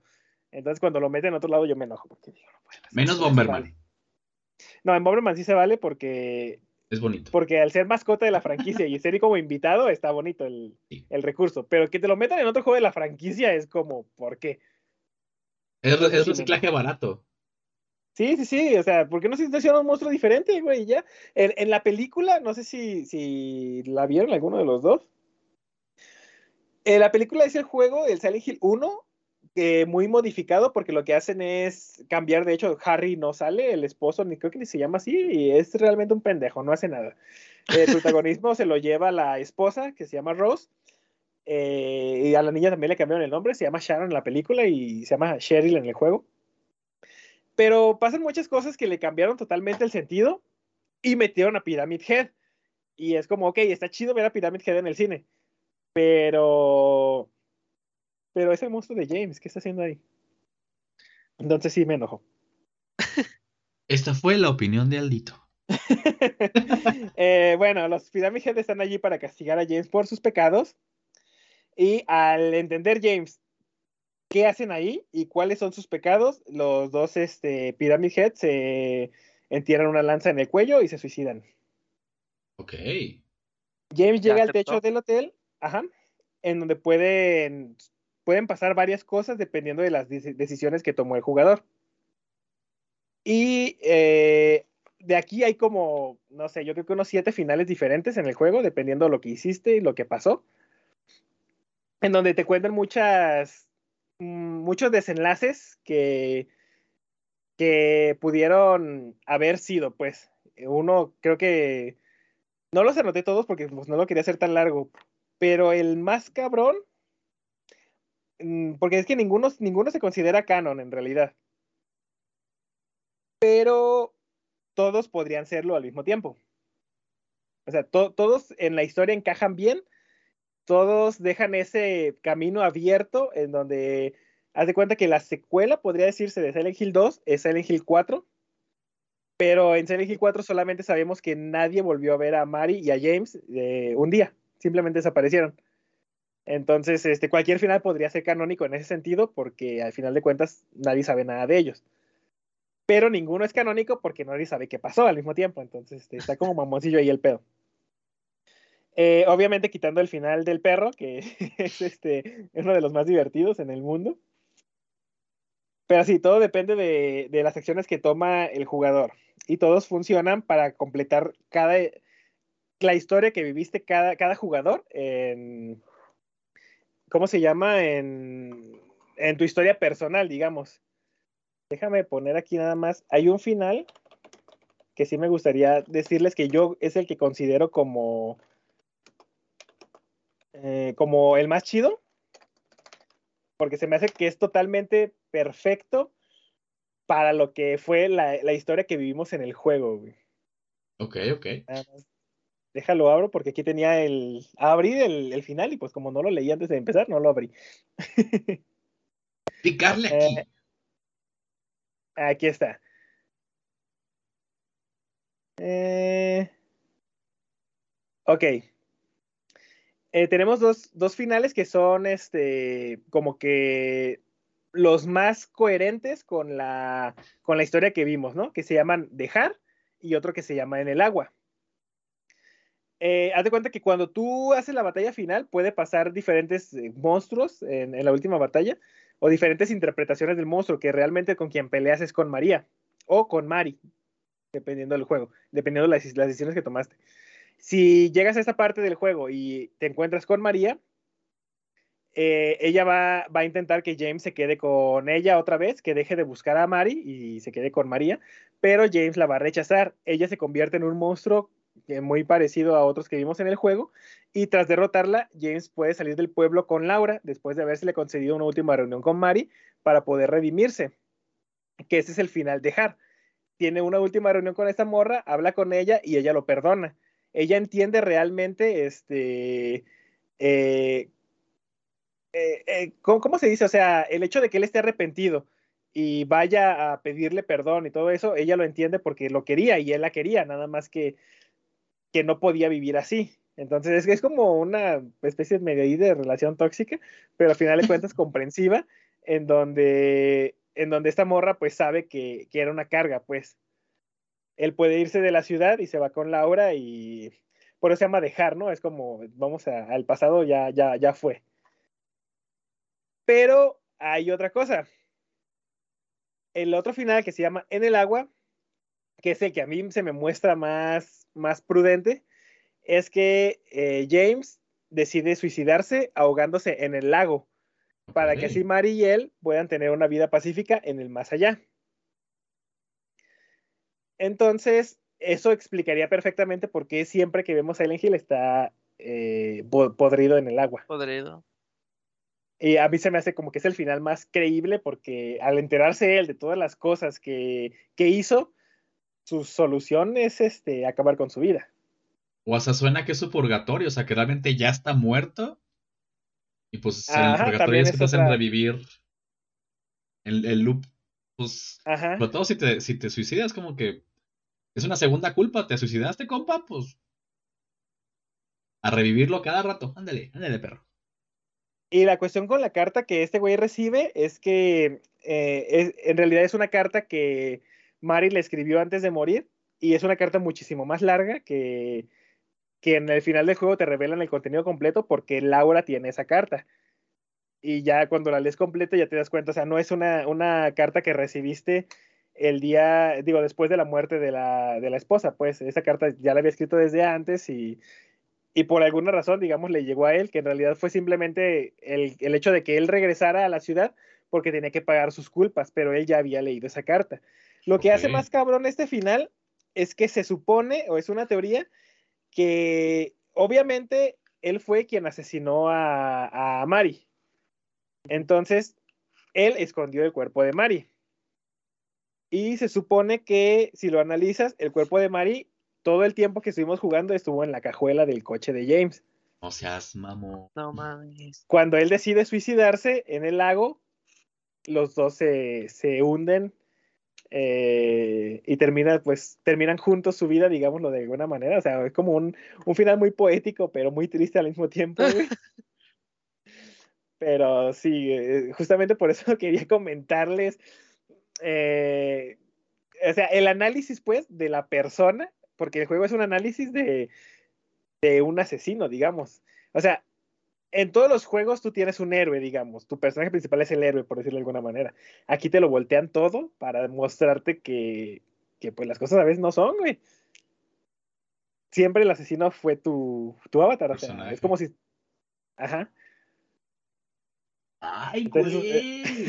es un pedillo como que muy eh, muy interesante cuando te pones a analizarlo porque, pues no mames, güey, está cabrón el pedo. Imagínate a la gente que se clava tanto con los juegos, termina con, ese, con esa culpa de que yo la maté. Está fuerte, o sea, si, si necesitas tener sangre, bueno, más bien una cabeza un poquito más fuerte que lo normal, porque si te puede pegar, como que, es que sí tienes que tener un poquito de mente abierta para, para entender el mensaje que te quieren dar los desarrolladores, pues, porque no es simplemente decir, voy a hacer un juego que, que me dé ganancias, pues, sino es, quiero contar una historia, quiero salirme del, del ¿cómo se llama? del estereotipo normal, pues, de la línea, este, y decir algo que no muy comúnmente se dice. Entonces, eh, como que los juegos de Silent Hill son perfectos para este pedo y por eso eran tan buenos. Pero, pues a cambiar de equipo, pues Konami y sus cosas ya nos, nos quitó esa, ese placer. Pero de todas maneras, estos quedan. O sea, la gente sigue hablando de estos juegos a día de hoy. Si, te si le preguntas eh, a diferentes güeyes que hayan jugado cuál es su juego de terror más cabrón, te van a decir muchos que es, es un Silent Hill o más concretamente que es Silent Hill 2. Entonces es como la importancia, pues, de, animarte a sacar algo muy cabrón o muy diferente, que muchos no se animan, o sea, muchos estudios hacen cosas. ¿Cuántos juegos no has visto que, son la misma fórmula y no, no hay una diferencia? Se podría jugar, no sé, este, un juego de carreras y otro y no me, no me proponen diferentes cosas, a menos de que sea un juego de carreras muy específico que digas, ah, no mames, aquí está el diferente. Pero en este de cada 10 es lo Eso no va a pasar. ¿Mande? Eso no va a pasar. Que un juego de carrera sea diferente. Siempre va a ser la misma ah. fórmula. Pues ve, ahí, ahí, tienes fuerza. Pero bueno, no nos vamos a salir del tema. Es que sí podríamos debatir este tema también, pero pues podría ser para otro capítulo también. Ajá, lo podríamos dejar. mira, la verdad quedé muy choqueado con la historia. Creo que al final, o sea, mi percepción es, pues el pueblo es el que te chinga, ¿no? Y es Ajá. todo lo contrario, o sea, el pueblo es el que ayuda a redimir todo lo que has hecho y el que te hace tomar esas decisiones. Sí está como muy... Me llama la atención jugarlo, Ajá. pero mi miedo tal vez puede ser un poquito más a querer jugarlo, pero, o sea, como que sí me... Sí lo vería, sí me aventaría así como un... Como una serie de videos Ajá, un para gameplay. como... Ajá, porque como que sí se me hace chido, porque al final, como dices, o sea, tu personaje es el malo. Y tú crees todo el tiempo, pues que el pueblo es el malo. O sea, si lo pones como un sujeto, el pueblo es el malo porque está llevando al personaje pues a enfrentarse a todo este tipo de cosas. Pero pues no, o sea, redime, ¿no? O sea, redime los, los pecados que ha tenido. Eso sí está muy chido. ¿eh? No, Mira, no, yo, yo- no me puesto- no me había deten- detenido a pensarlo de esa forma. O sea, solo era. Silent Hill es de terror, me va a dar miedo. No, no lo juegues, güey. Pyramid Head, Pyramid Head, Pyramid Head. Sí, o sea, de Silent Hill nunca vas a salir, o sea, ¿sabes? Es como lo que siempre queda claro, o sea, por más que luches, no vas a escapar de ahí, pero pues ahora entiendes, con el contexto entiendes por qué. Ajá. Y es justamente lo que yo, lo que yo trato de hacer con esto, güey, que dejar esa puertita emparejada para que tú digas, me voy a animar aunque sea a verlo, güey. o sea, yo ahorita ya me Sí. siento satisfecho con la respuesta que me diste. No, sí, fíjate que sí, que sí me dan ganas, o sea, de verlo.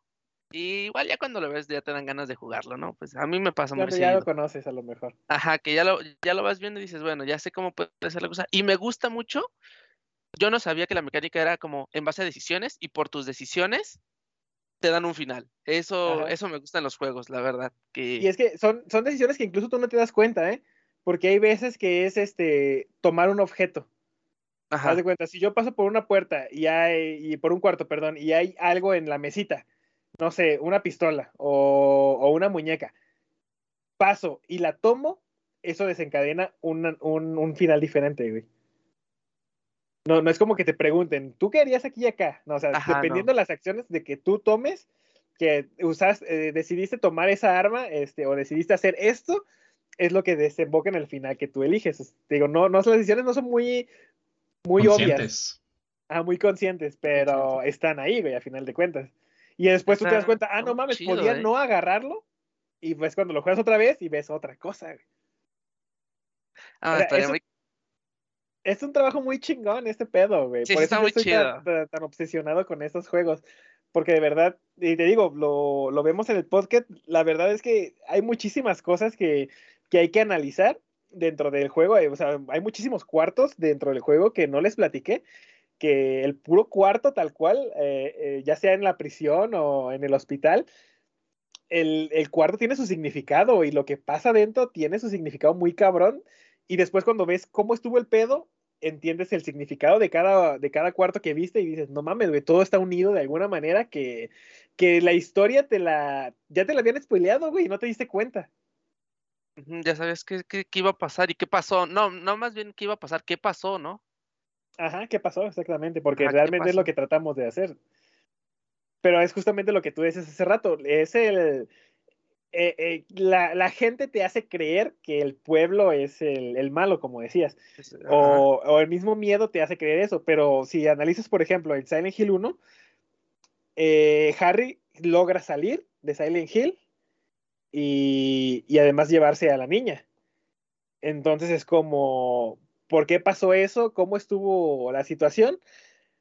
Eso se, se desencadena en Silent Hill 3, que es la secuela directa de Silent Hill 1, y donde termina de contarse la historia, que eh, se las voy a traer después, que es mi favorita, güey, pero de todas maneras es, este, es un pedo muy hardcore, y te das cuenta, ¿sí lograste salir de Silent Hill o, o no? ¿Quién, qué fue? ajá, qué fue realmente lo que pasó desde la primera parte?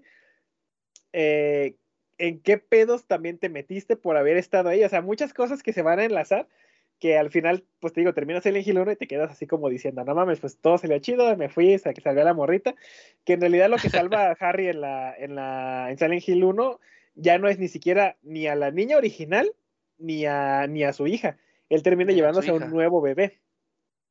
Porque eh, hay un ritual que hace que las dos mitades de esta niña se unan. Eh, al final termina creándose como. Creo ¿Un que le llaman la Madre Santa, de donde nace Dios, que en realidad pues es un, eh, no es Dios, es un, digámosle, un Dios malvado, un demonio. Este, eh, al matarlo, pues la Madre Santa ah, da a luz a otro bebé, que es el que este güey se lleva, que es un, una reencarnación diferente a la niña que él traía, güey. O sea, es un pedo muy No acá, que en el 3 te cuenta la historia en donde te quedas así de vete a la verga, güey, con esto que acaba de pasar. y, y te, va a te va a cerrar esa historia, pero te la cierra muy chingón, güey.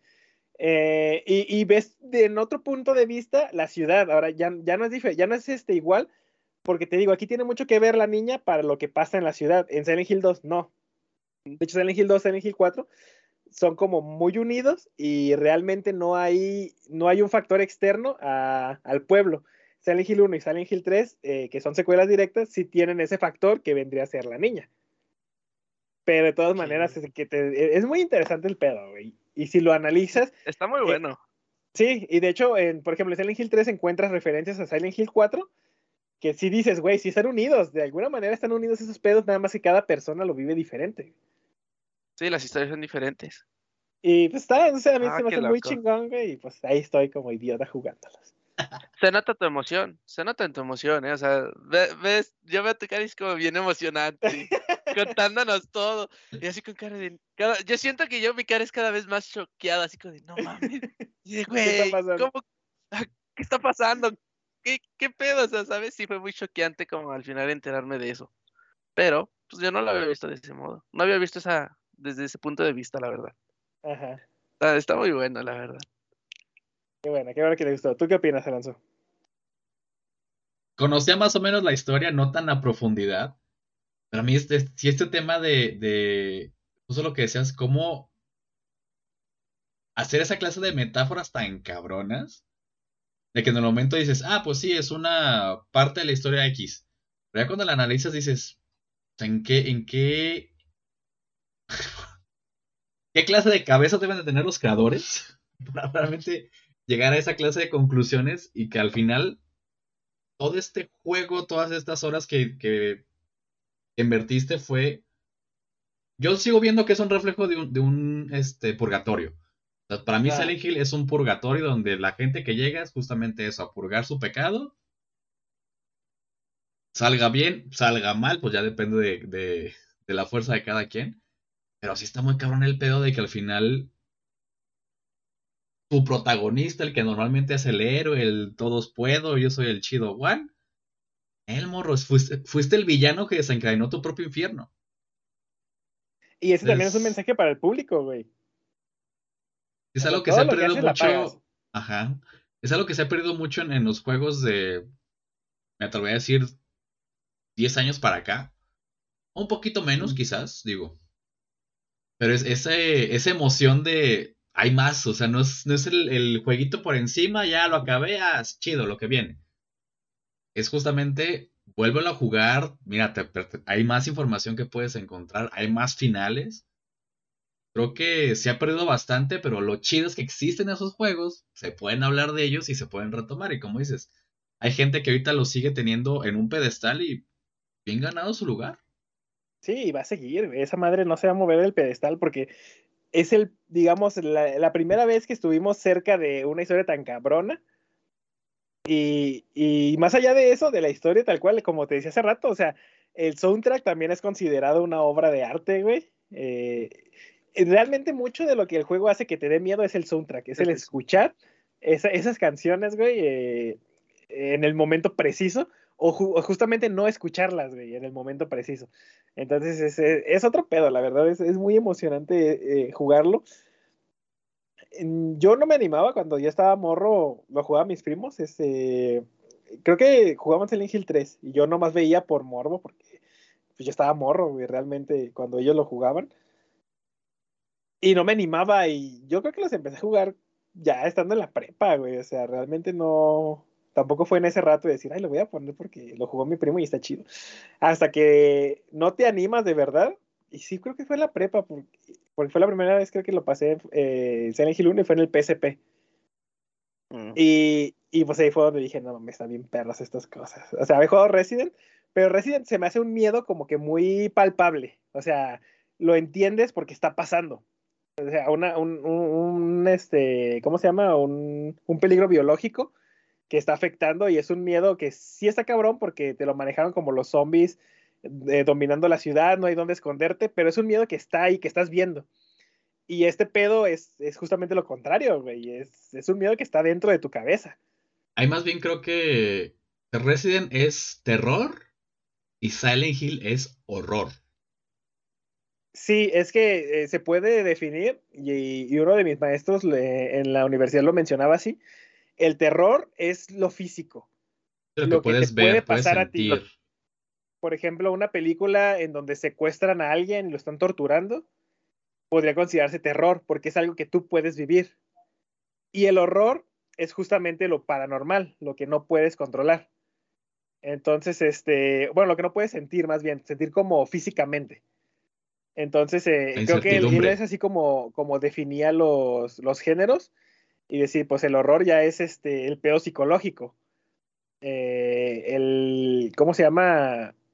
Sí, pues el experiment, la experimentación pues del miedo y esas cosas, pero no por un fin físico. Entonces está como ese pedillo, no sé qué tan bien manejado o no esté, pero me gustó esa definición, pues para decir que es uno y que es otro.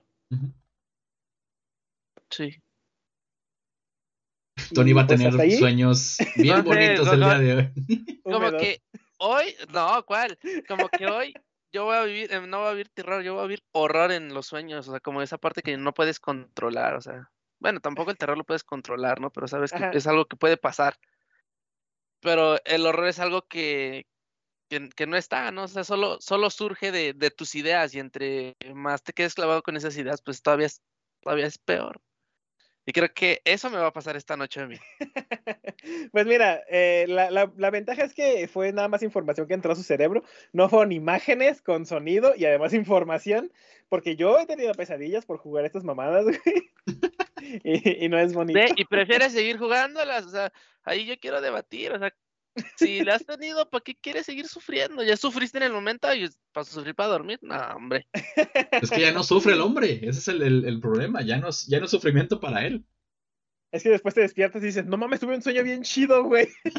no, ¿cuál? Así bien divertido para llegar y contarlo. No mames, sentí que me perseguían y que traían esto. Me mataban, güey. Y me mataban, güey. No, estuvo bien chido, estuvo de huevos. No, pues sí, ¿eh? Pues esa es la historia que les traje el día de hoy, muchachos. La neta, sí me animaría a jugarlo. Pero no solo, güey. Okay. No solo ni a las nueve de la noche, güey. O sea, en el día y acompañado, pero sí me animaría no, a jugarlo. Mira, yo, yo digo que nos animemos, nos animemos un día a hacerlo un live. Este, nos juntamos en un lugar eh, y hasta donde lo alcancemos a llegar, güey. Yo digo, o sea, con la experiencia, yo creo que sin pedos en una noche se puede terminar. No mames, eh... O sea, hasta miedo para ir al baño, güey. Va a ser, no mames. Pero hacerlo en un en vivo en Twitch, este, y, y ya, o sea, simplemente diversión. Ah, estaría muy si, chingón. Si se pone muy cabrón, pues ya vemos qué hacemos ahí. Ponemos Animal Crossing o no sé. Pero. Nos, nos, quedamos en los 10 minutos de caminata del bosque. No, sí está muy perro, ya, no, ya hay, que quitarlo. hay, que, hay que jugar otra cosa porque sí está muy cabrón. Pero justamente, igual te lo voy comentando a ti, si te interesa. Eh, yo hice en mi canal de YouTube, que está como Aldito Oficial. Sí, sí, sí, sí, como Aldito Oficial. No, en escena. Eh, ah, no, sí, es cierto, Aldito en escena. Mira, él se lo sabe mejor que yo. Aldito en escena, eh, tengo gameplay de Silent Hill 1, eh, completo okay. de principio a fin, por si te lo quieres aventar, si se lo quieren aventar también ahí nuestro queridísimo público. Ah, pues ya yo salgo, muriéndome de miedo a un lado.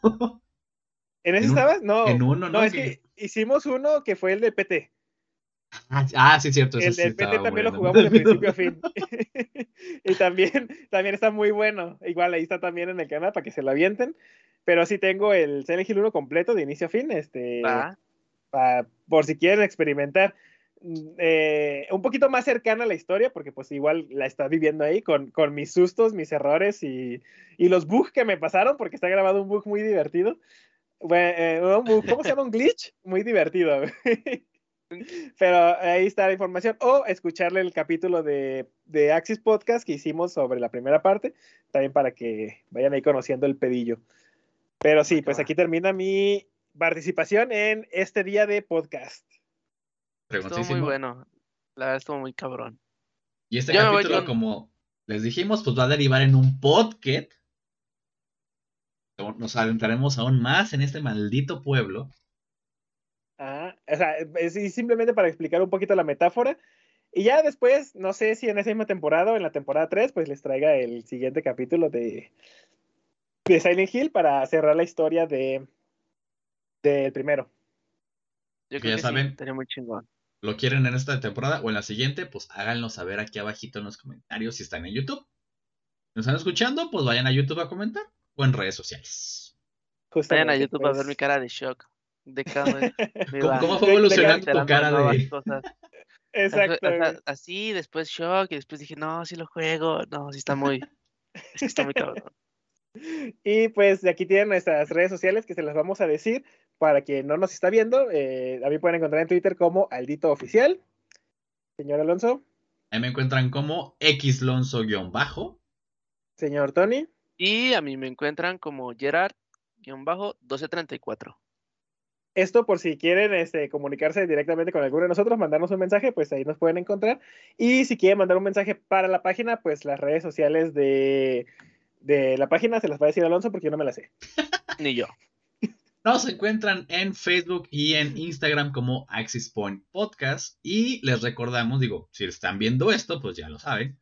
Ya hay un solo canal de YouTube que se llama Axis Point Podcast. Y si están en Spotify, pues ya pueden ir directamente a buscar en YouTube este canalito. Ah, y por cierto, este, también abrimos canal de Twitch eh, para hacer justamente estos en vivo que les comentábamos, juntarnos y jugar un rato. Eh, también le quedó como Access Point Podcast o este como Access Point Podcast. Si quieren ver ahí el, especial de Día de Brujas completo, ahí está el video. Antes de que, de que se acabe el tiempo y nos lo bajen, vayan a verlo. De una vez vayan y denle suscribirse o me gusta ahí para en el siguiente live, digo, les vamos a avisar en redes sociales, pero si sale algo, también ahí les puede llegar notificación de que estamos en vivo. Y pues por mi parte sería todo. Yo creo que ya es hora de despedirnos porque no estoy seguro, pero creo que ya nos, se nos hizo un poquito largo. De hecho, aunque lo resumí bastante. Va larguito, va larguito, este, pero fluyó. Fluyó bastante. No lo sé, fue bien. Fue muy entretenido. eso, es bueno, Muy entretenido. Muy choqueante. Para mí fue muy choqueante. Eh, ahora, antes de cerrar, este, cuéntanos tu experiencia aquí este, eh, en el set de grabación, cada quien en su casa. Con unos pequeños errores técnicos, pero vamos mejorando, se va mejorando la cosa, ¿no? Está hecho. Eh, y pues ya no, no, tengo otra cosa más que decir para cerrar que esperen el siguiente episodio. ahora le tocará a Alonso contarnos la historia y, pues a ver qué, qué, tiene planeado para nosotros. Es correcto, señores. Pues de antemano, mi estimado Tony, muchas gracias por acompañarnos el día de hoy. Bienvenido a este episodio. Gracias por la invitación. Me lo hace muy chido. Y pues por aquí nos escuchamos el siguiente miércoles, señor. Ah, solo quiero aclarar, no iba a robar al Dito. No lo iba a robar. lo iba a secuestrar. No vayan, no vayan a pensar que lo quería saltar no, no pasó nada de que le regresé su SIM ni nada, solo lo quiero aclarar. No, mira, para dejarlo claro, eh, aquí está mi, aparato y todo, todo bien. Su aparato. en efecto. Pues es todo, muchachos. Nos veremos la próxima semana. Si Dios, el diablo o quien coño sea quiere. Y pues nos despedimos. Señores, nos vemos y escuchamos a la siguiente. Botón. Botón. Pues dijeron botón, yo digo botón. Ahí corta, güey, gracias. Chao.